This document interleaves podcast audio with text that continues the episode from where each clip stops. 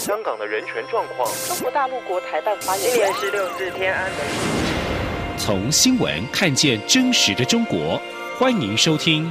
《中国这一刻》。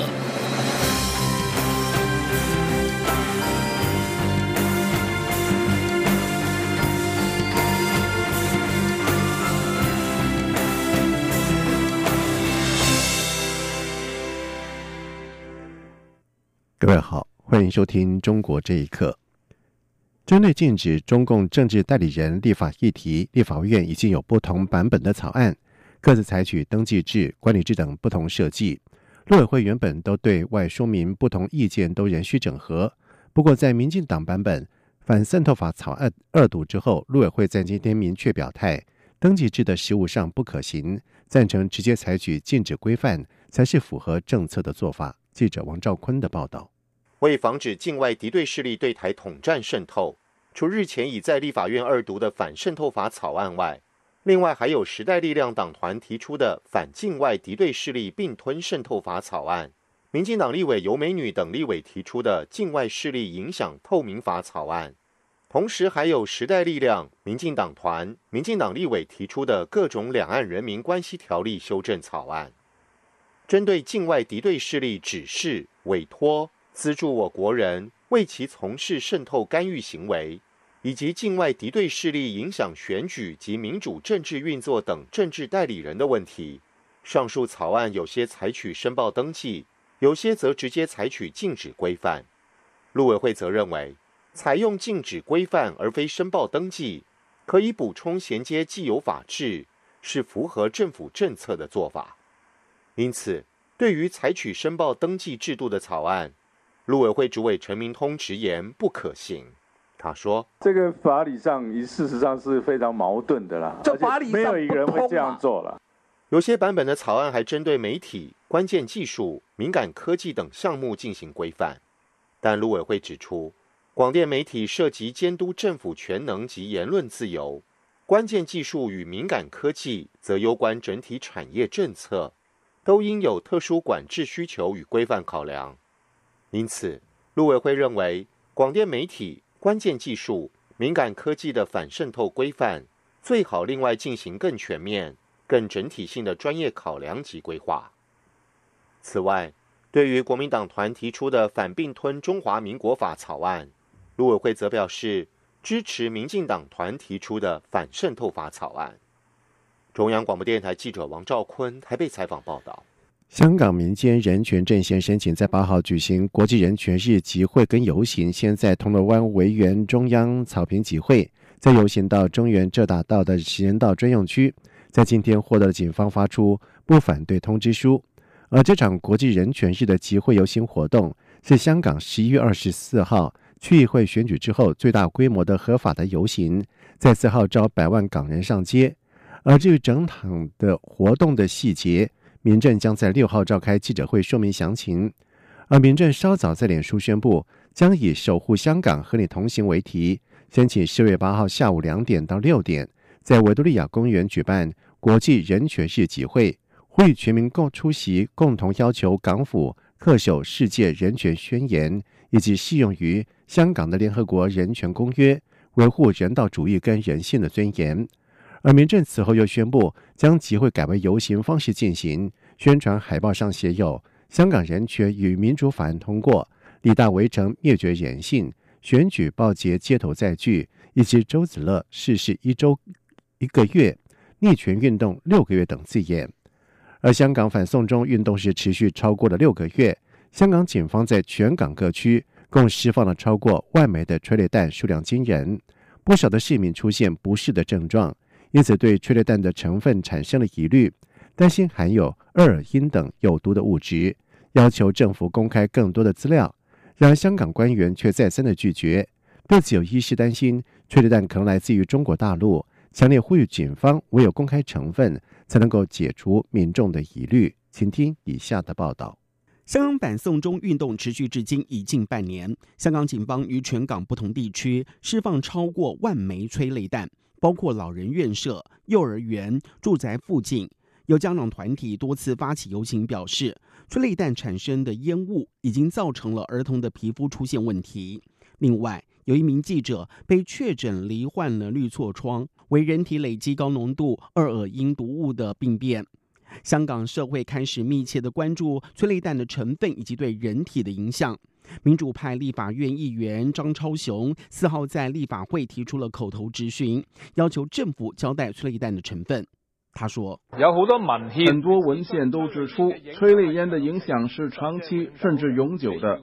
如果你不做一个跟进的调查和研究，你根本不知道催泪烟对人体，尤其是相对体弱人士的影响。”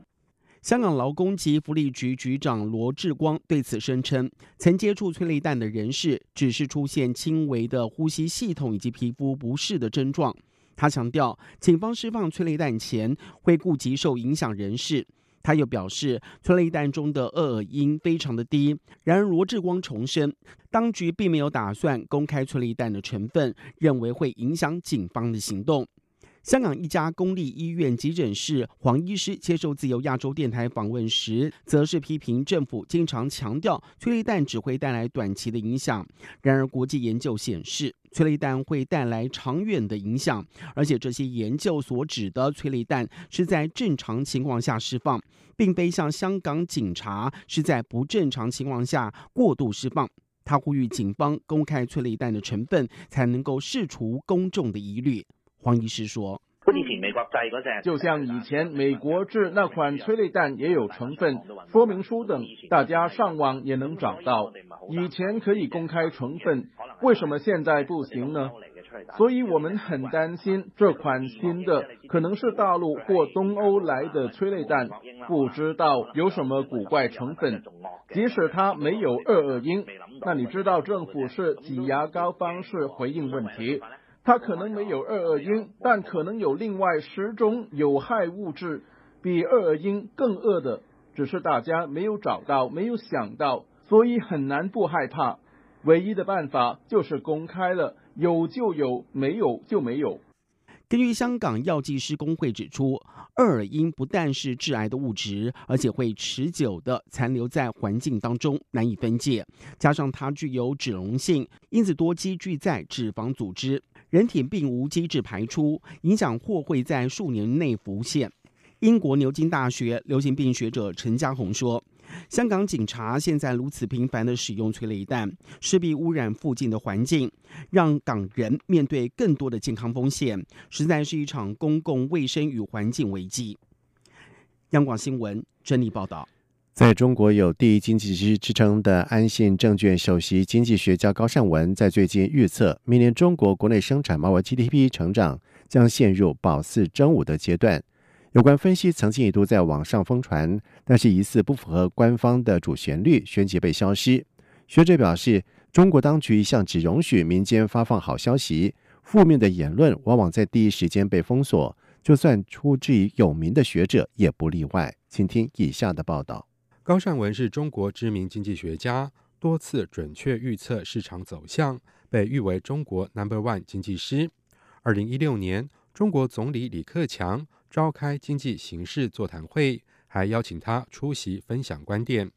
日前，高善文在年度策略会上发表了题为“知止不殆”的演讲，表示未来数年中国的经济将维持减速，主要是受到美中贸易战的冲击。工资上升、人均收入分配差距拉大等影响所造成。他并且以“保四真五”形容对未来十年的展望。他表示，当局今年勉强把经济增速支撑在百分之六左右，但是随着刺激政策的效果降低，加上内需市场也在减速，明年的经济难以看好。高善文这番“保四真五”论随即在网络上疯传。但是在二十四小时内已经全面被删除。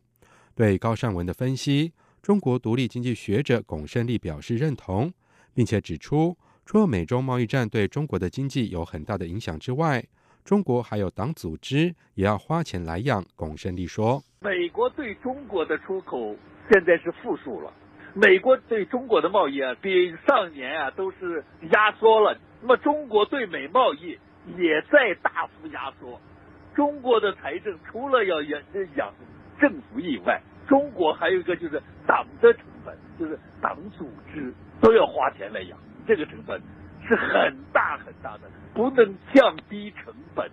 那么它的 GDP 往上走啊是非常非常难的。另外，对于相关分析遭到删除，北京清华大学政治学系前讲师吴强认为，中国当局一向只容许民间发放好消息，负面的言论往往第一时间被封锁，就算出自有名学者也不例外。吴强说：“无论是异议分子的言论，还是像我这样政治学家言论或者经济学家言论，其实它的敏感程度与否，是否被删掉，或者说人被。”处理这种审查，实际上就是无所不在的。他们来根据这个言论是否符合现在的政治的需要来定的，这是一个非常弹性的，也是非常政治性的。他们目前看起来，呃，是觉得把明年经济预期调低本身是一个呃极有政治性的一个言论，而且这种政治性言论意味着实际上是带来很大的社会恐慌。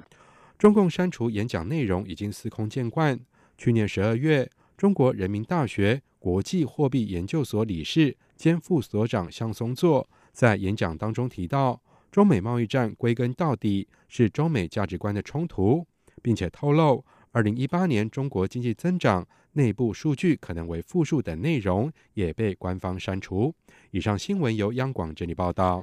曾任腾讯财经编辑的张甲龙被以涉嫌寻衅滋事羁押将近四个月之后，案件被起诉到法院。检察当局曾经要求张甲龙认罪以换取轻判，遭到了张甲龙的拒绝。而张甲龙的妻子并且透露，张甲龙遭到逮捕，主要是三年前张甲龙写给时任美国国务卿凯瑞的一封公开信，提到中国的网络自由，触动当局的敏感神经。请听以下的报道。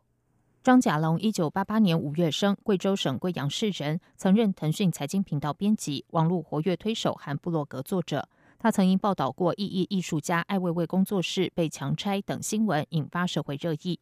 二零一一年，因为在推特发文遭控鼓吹罢工、企图制造事端等，曾被警方行政拘留十天。今年八月十二号，张甲龙被以涉嫌寻衅滋事罪，在贵阳家中被安全部门带走。羁押在贵州省贵阳市南明区看守所，逮捕原因不明。张甲龙被羁押将近四个月之后，已经被起诉到贵州省法院。他的妻子四号证实，已经接到检察院通知，估计案件有可能在今年年底前开庭。张甲龙的妻子并表示，检察官希望张甲龙写认罪书以换取轻判，但被张甲龙拒绝。张甲龙的妻子说：“让我们作为家劝一劝，就是我先生嘛。然后说我作为家属，第一我没有办法。”跟他取得联系。其二，我说这个完完全全是取决于他的个人意愿。我作为家属的话，你说让我劝我，我我也不知道如何去劝。我说你们这样做这样一些事情，本来就是侵犯人权，你还要让我去劝我先生去向你们去妥协。我说我没有办法去做到这样一件事情。同时，他的妻子更透露，张甲龙遭到逮捕，主要是三年前张甲龙写信给时任美国国务卿凯瑞的一封公开信，触动到当局敏感的神经。二零一六年，他给克里先生写过一封公开信，内容的话呢，就涉及到他当时，他一四年当时见克里先生的时候提到的中国防火墙的一个问题，就是网络言论自由、网络自由的一个问题，还有就是他有在信里面声援。呃，就是中国的在押的政治犯胡不干，有许志勇、胡石根等等。北京维权人士胡佳认为，当局逮捕张甲龙，目的是制造恐惧，阻挠异议人士发声。记者无国界组织早前也曾发声明，认为事件反映中国政府不尊重批评的声音，呼吁当局尽快放人。央广新闻整理报道。有另类诺贝尔奖号称的瑞典优质民生奖，在四号在斯德哥尔摩举行颁奖典礼。获奖的中国公益律师郭建梅没有亲自到场领奖。他获奖的理由是持续采取具有开创性的行动，捍卫中国女权。五十八岁的郭建梅支持妇女争取男女平等、同工同酬，抵制性骚扰以及禁止妇女怀孕的聘用合同，同时还帮助被剥夺土地所有权的农村妇女争取权益。以上，中国这一刻，谢谢收听。这里是中央广播电台台湾之音。